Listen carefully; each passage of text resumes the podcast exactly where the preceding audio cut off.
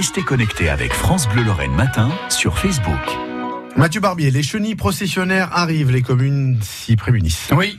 Ces insectes aux poils urticants colonisent nos pins et chênes. Ils peuvent provoquer d'importantes démogaisons et le phénomène a tendance à s'amplifier. Alors pour mettre fin à ce cauchemar, les mairies testent différentes techniques. On fait le point dans l'agglomération de Nancy avec Angine de Moinque. Nous, il n'y a pas de solution en traitement chimique, hein, il faut être très clair. Il y a des préconisations de bon sens, c'est-à-dire bah, quand vous avez un nid, vous ne touchez pas au nid.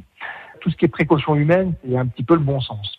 Ensuite, il y a tout ce qui est sylviculture, c'est-à-dire euh, éducation des arbres. On évitera par exemple d'avoir une seule essence forestière, donc une seule essence, c'est-à-dire du chêne sur une parcelle. À partir du moment où vous avez du mélange du chêne avec du douglas, du pin, du hêtre, vous avez beaucoup moins de risque de contamination puisque vous n'êtes pas en peuplement pur.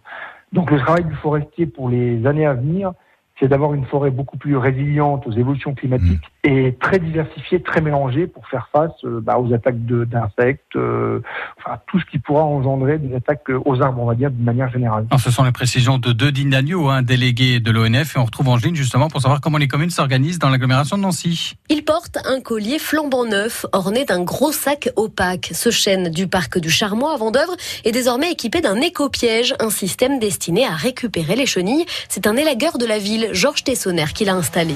comme une, espèce de rigole. Et il y a une petite euh, goulotte que vous voyez là. Elles vont tomber dans le sac. Elles seront piégées dans le sac. Donc le sac sera retiré et les chenilles seront brûlées. C'est la première année que la ville met en place un tel dispositif, 10 éco-pièges au total. L'objectif, éviter aux promeneurs des démangeaisons parfois insupportables et les sensibiliser. Isabelle Berck, la responsable des espaces verts. Je pense que les gens attendent aussi qu'on enlève tout de suite les nids, ce qui est compliqué aussi hein. pour les élagueurs. C'est super dangereux. Et en espérant que les gens aussi pourront aussi être plus compréhensifs, puisqu'on a souvent des demandes ou des plaintes euh, des personnes euh, sur ces chenilles. Il faut dire que l'invasion est généralisée, toute la Lorraine est touchée. Denis Dagneau est le délégué de l'Office national des forêts dans les Vosges. Le climat vosgien, il était ce qu'il était, il est en train de changer. Et on a du coup tout le cortège euh, des animaux parasites, on va dire ça comme ça, qui accompagnent les forêts. Pour s'en débarrasser chacun sa technique, à Richard-Ménil, des nichoirs ont été installés pour attirer les principaux prédateurs des chenilles, les mésanges.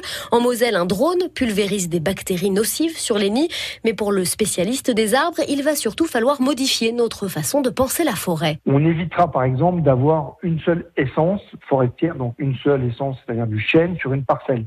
À partir du moment où vous avez du mélange du chêne avec du douglas, du pin, du hêtre, vous avez beaucoup moins de risque de contamination puisque vous n'êtes pas en peuplement pur.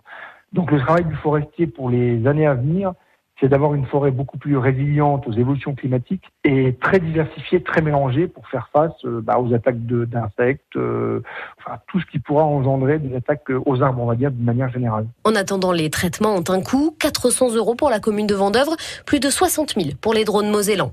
Angeline Demuinck pour ce reportage du côté de Vendœuvre. Vous nous écoutez sur 100.5, 6h24.